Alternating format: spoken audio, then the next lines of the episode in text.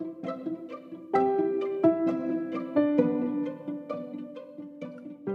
beabá da sustentabilidade.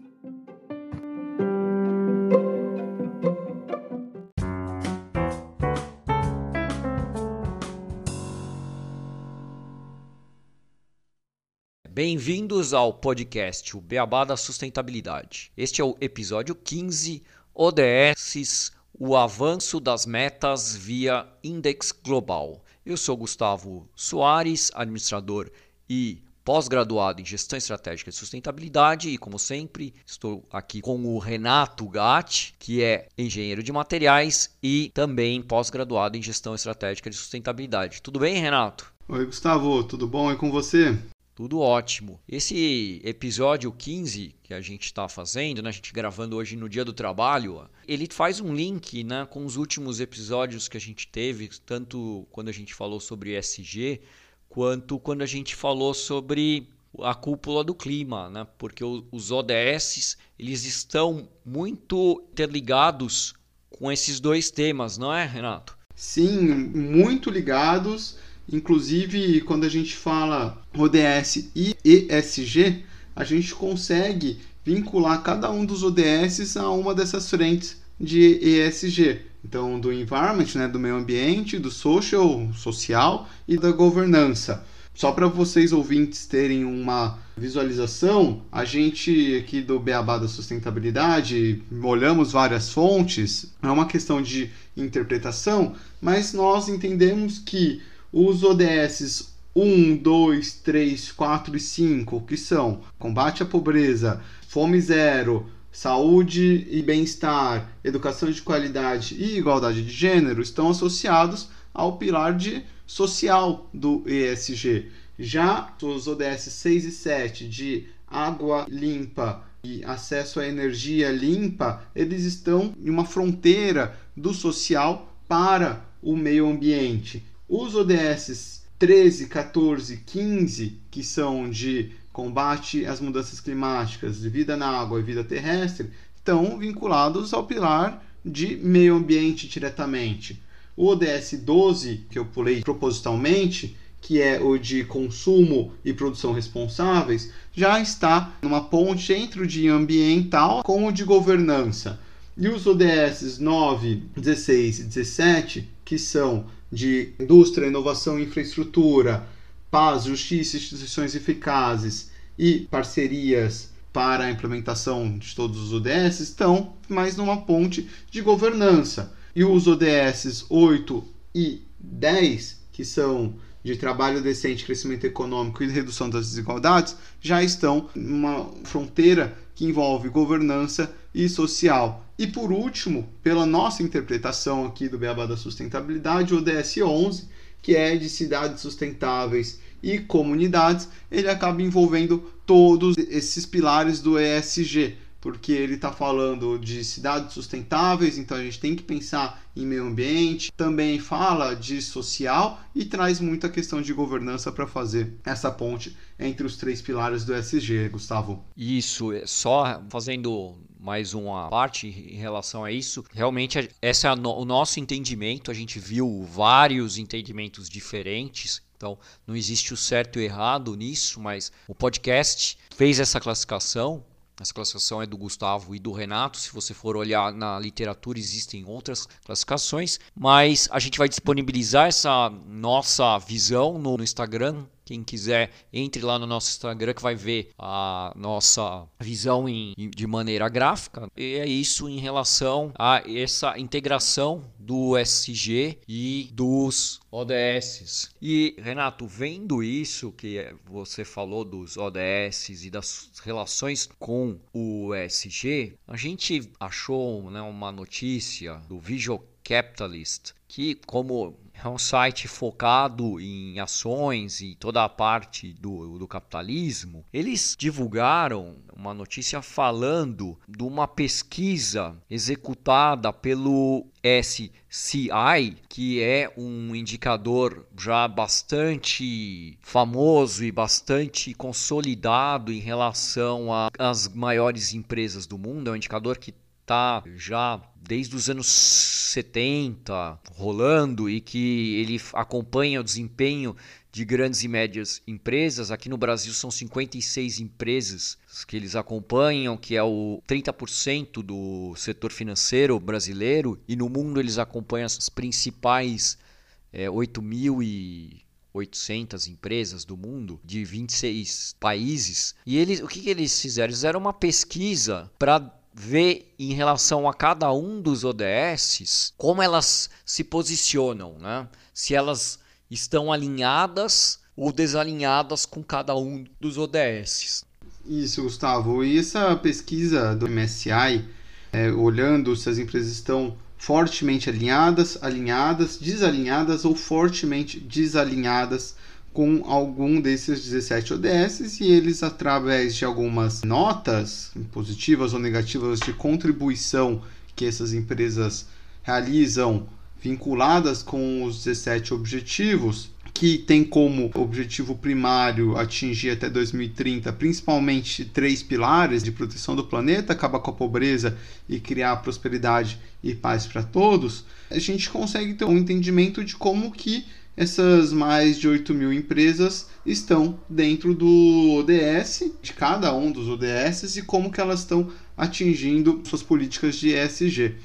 Só para a gente trazer aqui rapidamente para os nossos ouvintes, a maioria das empresas, não são todas que responderam a todos, então não são todas que possuem os indicadores para serem mensurados sobre cada um dos ODS. Isso, inclusive, é algo que a gente vai abordar quando falarmos do índice, que o Gustavo vai trazer aqui para a gente mostrar para vocês como que funciona uma mensuração para cada um dos ODS. A gente tem mais de mil empresas que estão alinhadas com o ODS de trabalho decente e crescimento econômico porque é algo que está muito fácil para que elas consigam mensurar e agir em cima, pois as empresas elas vão buscar trazer trabalho para as pessoas e obviamente vão trazer um crescimento econômico para os países, mas não são todas que estão fortemente alinhadas com este ODS. A gente olha que são 1.269 empresas alinhadas, 25 fortemente alinhadas e algumas que estão desalinhadas ou fortemente desalinhadas é um número bem baixo, acaba sendo um total de 69 empresas apenas. Já o pilar de igualdade de gênero, muitas empresas estão alinhadas com isso. A gente tem mais de mil empresas alinhadas e quase nenhuma fortemente desalinhada. Já o pilar de consumo e produção responsáveis, isso é muito interessante porque é algo que as empresas também conseguem mensurar de uma forma que está dentro do seu alcance. A gente tem um número divergente. É o pilar que mais empresas estão fortemente alinhadas, 115. Muitas empresas estão alinhadas, 855, porém a gente ainda também tem muitas empresas desalinhadas, 150, e muitas empresas fortemente desalinhadas, são 598, porque elas talvez não tenham políticas para gerir, fazer uma gestão responsável da sua produção interna ainda, ou de estimular um consumo responsável por parte dos seus consumidores. Exato. Esse é o pilar Renato, que tem mais empresas desalinhadas. É o número mais alto de fortemente desalinhadas. E só um dado, quando a gente coloca isso como uma somatória né, e, vê no geral, apenas 0,2% das empresas estão fortemente alinhadas aos ODS como um todo. Apenas 0,2%, ou seja, um número muito mas muito baixo. E, e 55% estão entre neutras a desalinhadas, ou seja, a maioria das empresas ainda tem muito o que fazer em relação aos EDS e ao objetivo nosso da Agenda 2030 de chegar em 2030 alcançando esses ODS, esses objetivos. Então, a gente percebe o que? Que não é só os países que vão ter que atingir esse tipo de objetivo. Né? As empresas também, porque, como foi falado no episódio da Agenda 2030, essa agenda, esses objetivos, eles são objetivos para o planeta e são objetivos para todos. E, e, é uma das frases que a ONU sempre usa: é não deixar ninguém para trás. E para não deixar ninguém para trás, a gente tem que envolver tudo, não só os governos, mas também a sociedade civil e as organizações. E mostra também uma oportunidade para todas as empresas estarem mudando e entrando nas políticas de ESG que os investidores estão olhando para que eles possam colocar seus investimentos e desenvolver uma economia que traga um retorno tanto social, ambiental, mas também econômico para esses investidores. Então existe um grande potencial para que essas empresas comecem a migrar e fazer ações que estejam linkadas com os ODS. E só comentando, você falou que está muito alinhado com as ações 2030, também está muito alinhado com os compromissos da cúpula do clima, porque os três pilares que as empresas estão mais fortemente desalinhadas, Gustavo, é o de consumo responsável e produção, energia limpa e mudanças climáticas, que estão muito linkados, obviamente. Você tem energia limpa, você ajuda a combater as mudanças climáticas. Se você tem energias não renováveis, isso impacta diretamente em como que as empresas atingem o objetivo de mudanças climáticas. Isso, e, e também de produção responsável, né? E também de produção responsável. Então, são três pilares que estão muito alinhados e que são os que as empresas estão mais desalinhadas nos ODS. E só para o, o, nosso ouvinte saber, dentro de todos esses ODS, quais que são os que as empresas estão mais alinhadas ou fortemente alinhadas,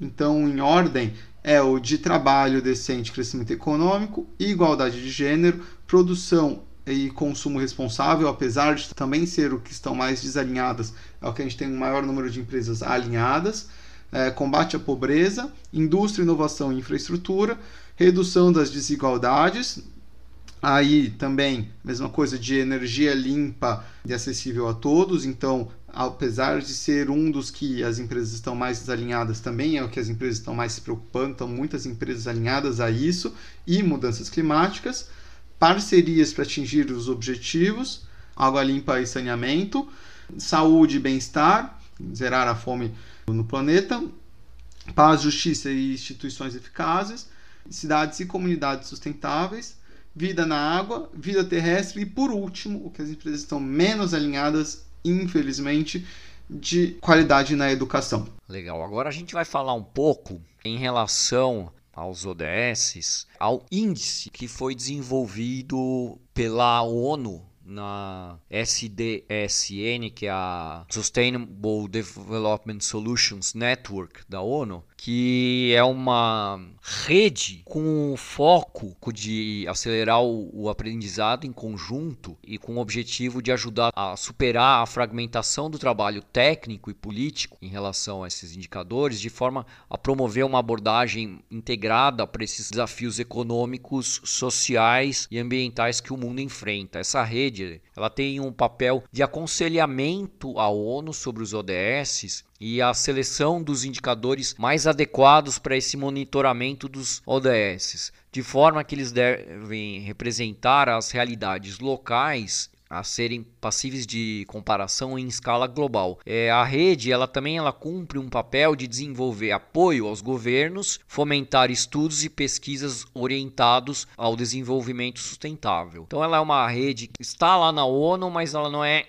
oficialmente da ONU ela é um auxílio à ONU de aconselhamento aos ODS. Então, para alcançar é, resultados concretos e comparáveis e instalar um sistema de compartilhamento de experiência para enriquecimento das ações, a SDSN global se desenvolve em, em, redes tanto nacionais quanto regionais e essas redes são estabelecidas de forma a acelerar a resolução de problemas. No Brasil existem duas delas, uma de caráter nacional e outra local dedicada à Amazônia. E com isso, essas redes elas formularam índices de sustentabilidade. O que seriam os índices? Seriam somas de indicadores que compõem um índice, que é uma nota geral em relação a como ou um país ou uma cidade estão em relação aos ODS. Então eles pegam os 17 ODS que existem para cada um deles são quebrados vários indicadores. Você tem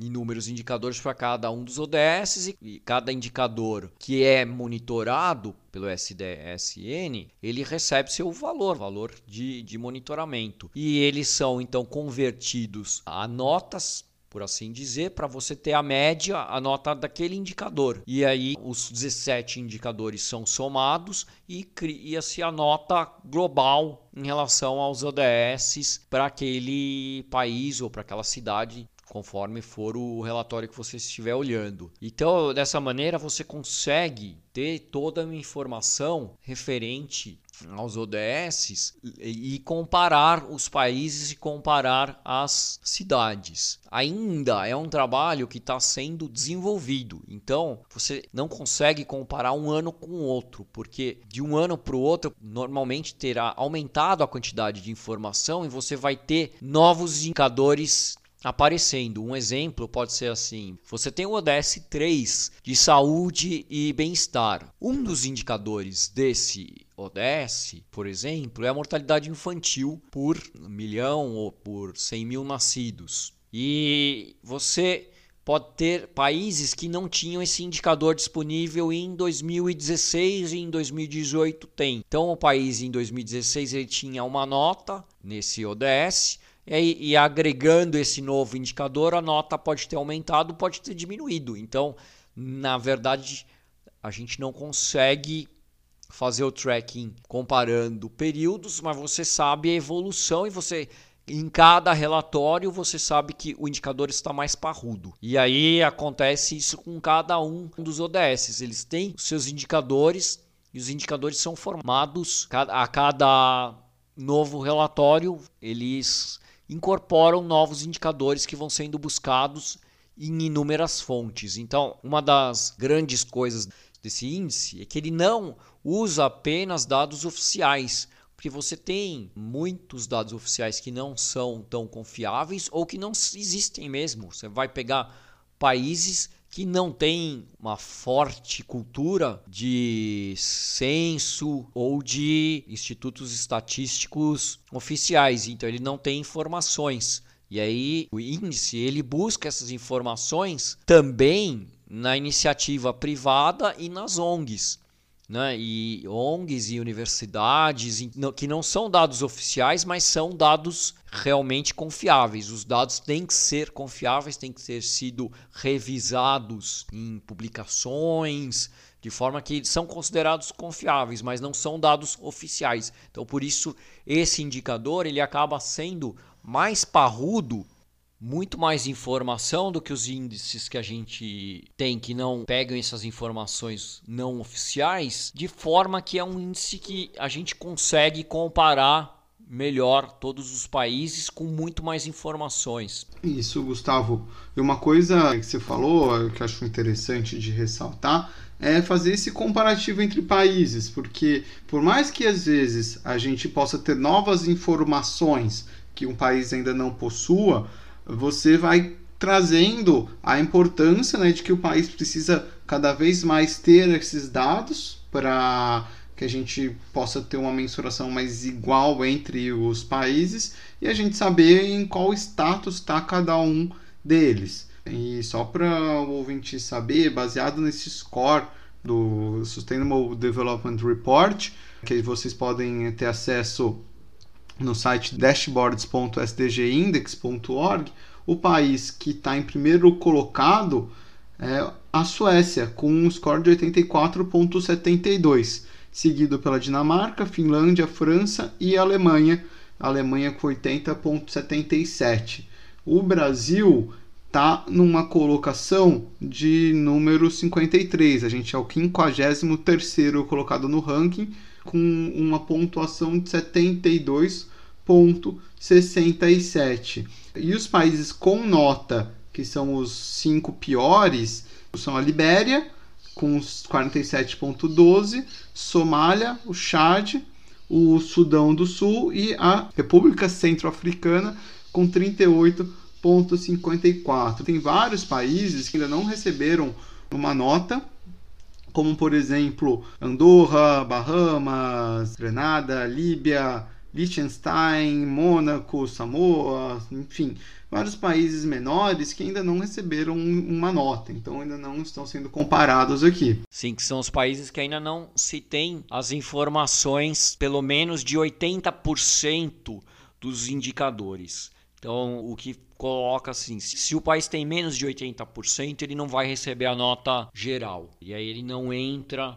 no ranking. E, e, uma coisa legal do ranking, aí olhando um pouco para o Brasil, é que quando a gente entra nesse dashboard, a gente consegue ter uma visualização tanto de mapa quanto de lista e ver qual que é a nota em uma coloração, onde o verde é, o país está indo bem, amarelo não tão bem assim, né? Tá ok, vamos colocar, mas pode melhorar. Laranja já começa a ser uma nota um pouco pior e vermelho a tensão está ruim. E ele abre para cada um dos ODS e quando você vai entrando ODS a ODS, você consegue ver quais as métricas estão sendo mensuradas ano a ano, qual que é a fonte, o que, que o país precisa fazer para melhorar. Enfim, tem, você consegue ir entrando num detalhe muito grande para saber como que o teu país está performando. No Brasil, quando a gente olha ODS por ODS, o ODS número 1 um de gerar a pobreza, o Brasil está laranja e está com uma tendência de se manter estável. Já de combate à fome, a gente está laranja, mas com uma tendência em amarelo de uma pequena melhora, esperando que a gente tenha algumas melhoras aí devido a ações que o país tem feito ao longo dos últimos anos, né? Uma tendência de melhora acompanhando alguns gráficos. Renato, aí a gente tem que lembrar que o último relatório, né, ele, ele saiu em junho do ano passado e aí ele ainda não tem o impacto da pandemia. Eu acho que o indicador 2 agora, provavelmente a gente já vai ter uma queda, né? A gente está tendo várias notícias aqui no país de volta da fome, que estava já bem diminuído os indicadores de fome aqui no país e agora realmente a gente tem com a crise, com toda essa crise da pandemia e econômica, nos últimos anos em relação à economia e da pandemia já com mais de 14 meses, tanto os ODS 1, 2,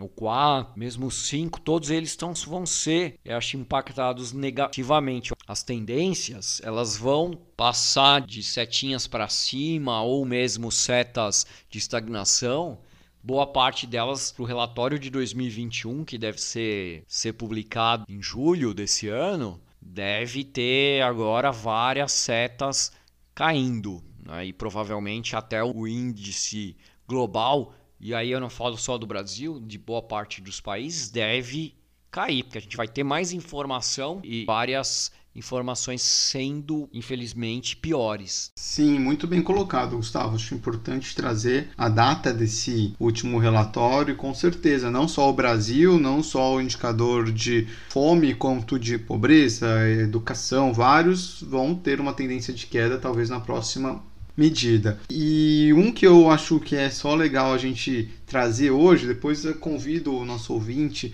a explorar mais esse dashboard, porque tem muita informação relevante, é bem legal é, se deixar a gente ficar horas aqui falando, discutindo sobre cada um desses é, indicadores, mas hoje dia 1 de maio, dia do trabalho, a gente traz um pouco como que está o Brasil na questão de trabalho decente e crescimento econômico, ODS 8, comparando com outros países, a gente está com ele em vermelho, então a gente tem grandes desafios a serem enfrentados. A maioria dos países está ou em vermelho ou em laranja, em amarelo, pouquíssimos estão em verdes. Até curioso que os países que estão em verde são China, Cuba e República Tcheca. Então, comparando aqui os países, Brasil, por exemplo, nós mensuramos cinco indicadores quando a gente olha para Cuba, Cuba está considerando apenas três indicadores, sendo que um deles é de trabalho escravo, que ele diz que estão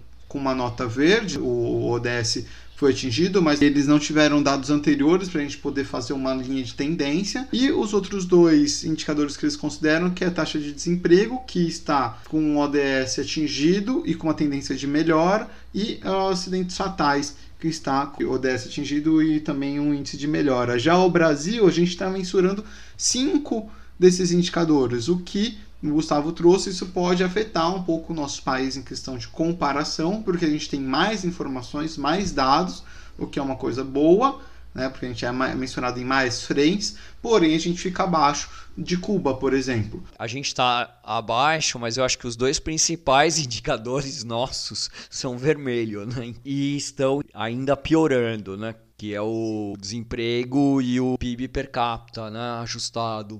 É, então a gente está realmente mal em dois que são os principais, né, Gustavo? Que é o PIB per capita e a taxa de desemprego que após a pandemia, igual você comentou, que não está sendo levado os efeitos do coronavírus, deve cair bastante, inclusive também. A gente tem uma tendência de melhora em estar tá em verde com acidentes fatais em trabalho, então o que isso é infelizmente positivo.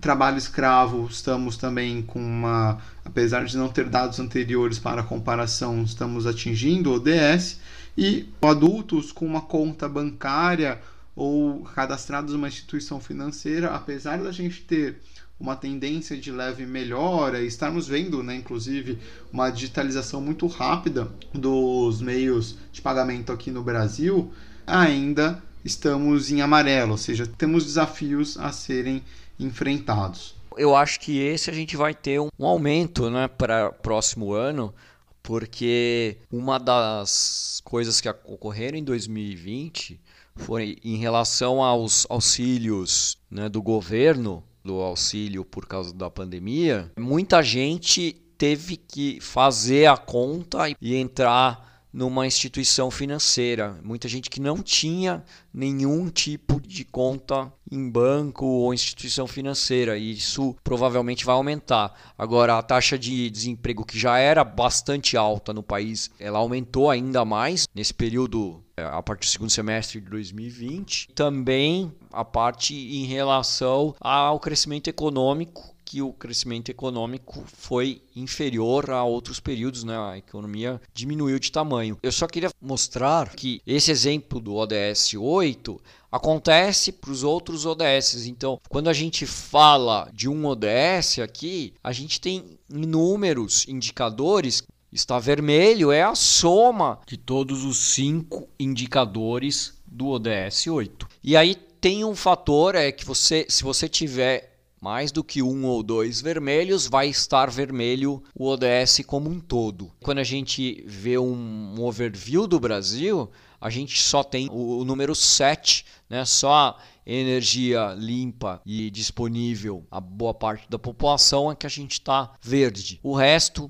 a gente está praticamente tudo com grandes desafios para alcançar os ODS até 2030. Então a situação brasileira não é boa atualmente. A gente tem uma nota 73, mas a gente só está no caminho bom em um ODS e temos alguns mais quatro que estavam subindo em 2020. Eu acho que se a gente usar desses mais quatro que estavam subindo em 2020, o ODS 4, por exemplo, já deve estar tá caindo a educação de qualidade, porque a gente teve um impacto gigantesco ano passado em relação, e esse ano em relação à educação, com as escolas fechadas, com o ano letivo impactado, também em relação a parcerias para as metas que a gente vê no nosso país uma diminuição na presença nessas parcerias. Né? O país está saindo de várias parcerias para as metas globais. Boa, Gustavo. Então, um episódio que traz uma informação para o ouvinte que quer acompanhar, está mais por dentro da performance dos ODS é, em seus países e também cidades, e que é uma metodologia, de certa forma, já estabelecida para acompanhar o caminhar né, de como tá os países para essa agenda 2030. Convido a todos, a gente coloca no nosso Instagram também a fonte para que os ouvintes possam acessar esse site e caso queiram mexer um pouco, pesquisar sobre o dashboard, com certeza vão ter informações bem relevantes de fontes confiáveis para saber como que está a performance do seu país, cidade, dentro do, dos ODS. Sim, e uma coisa que eu queria colocar também, o que a gente falou, a gente quando a gente fez esse episódio, a gente falou primeiro das empresas e organizações e depois do indicador da ONU, da, da SDSN, sobre os países. Por quê? Porque a gente entende, e o próprio SDSN entende isso, que o próximo passo é colocar esse indicador para as empresas, para as organizações também. Então, demonstrar como essa metodologia ocorre é importante para que as empresas adotem esse tipo de indicador, porque a gente chegue em 2024, por exemplo, e tenha um índice das 100 maiores empresas do, de cada país, falando, olha, como é que elas estão em relação aos ODS, usando esse mesmo tipo de metodologia. Eu acho que isso é uma coisa que ainda está sendo construída tanto lá na ONU, tanto pelas organizações que fazem parte desse SDN, dessa rede de soluções sustentáveis da ONU, mas é o futuro em relação a mensurar e a direcionar o trabalho em relação aos ODS. Boa, Gustavo. É, então agora vamos para as nossas curiosidades do episódio.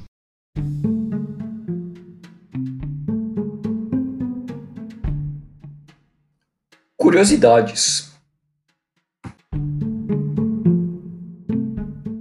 Você sabia o que são morungas?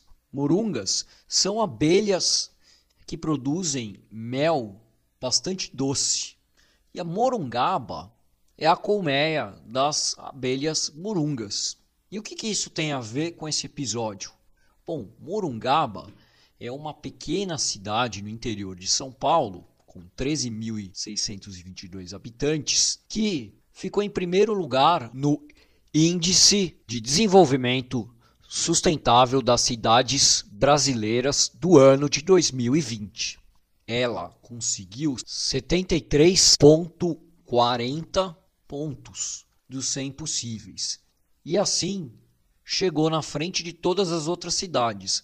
Morungaba, como todas as outras cidades brasileiras, também tem grande trabalho ainda a ser feito em relação aos ODSs, pois três dos 17 ainda estão em vermelho, ou seja, com grandes desafios a serem vencidos, que são os de saúde e bem-estar, o ODS 3, educação e qualidade, ODS 4, e o ODS 10, de redução das desigualdades. Morungaba é uma cidade famosa pelo seu clima de montanha, que a faz uma estância hidromineral climática. E também agora famosa por estar em primeiro lugar no desempenho dos Objetivos de Desenvolvimento Sustentável do país, ou seja, ela é boa no clima e boa na gestão da mudança climática. Legal, Gustavo. Só complementando a, a curiosidade, é, as 23 cidades com maior pontuação pelo Índice de Desenvolvimento Sustentável da cidade são todas do estado de São Paulo e quando a gente olha as cidades de 0 a 25 mil habitantes, Morungaba é o número 1. De 25 mil a 100 mil habitantes, Pedreira é a que tem a maior pontuação, sendo no total a cidade que está em segundo colocado. De 100 mil a 500 mil habitantes, a gente tem São Caetano do Sul, que está em sétimo colocado. 500 mil a 1 milhão de habitantes, a gente tem Florianópolis, que está em 56 na colocação, e maior de 1 milhão de habitantes, a gente tem Curitiba, que é a trigésima cidade né, do ranking do Índice de Desenvolvimento Sustentável das Cidades no Brasil. Gostaria de agradecer a todos os ouvintes por nos escutarem e continuem interagindo conosco nas nossas redes sociais, é, seguindo o Instagram. Agora estamos com uma página no LinkedIn também. É, então, fique o convite para que todos acessem o Beabá da Sustentabilidade e dê aquela força para que a gente continue trazendo um conteúdo relevante e bacana para todos vocês. Obrigado. Sim, e só é, confirmando né, que essas informações que a gente conversou hoje, elas vão estar disponíveis nas nossas redes sociais para quem quiser entrar nos indicadores e ter mais informações sobre tudo que foi discutido no dia de hoje. Até o próximo episódio de O Beabá da Sustentabilidade.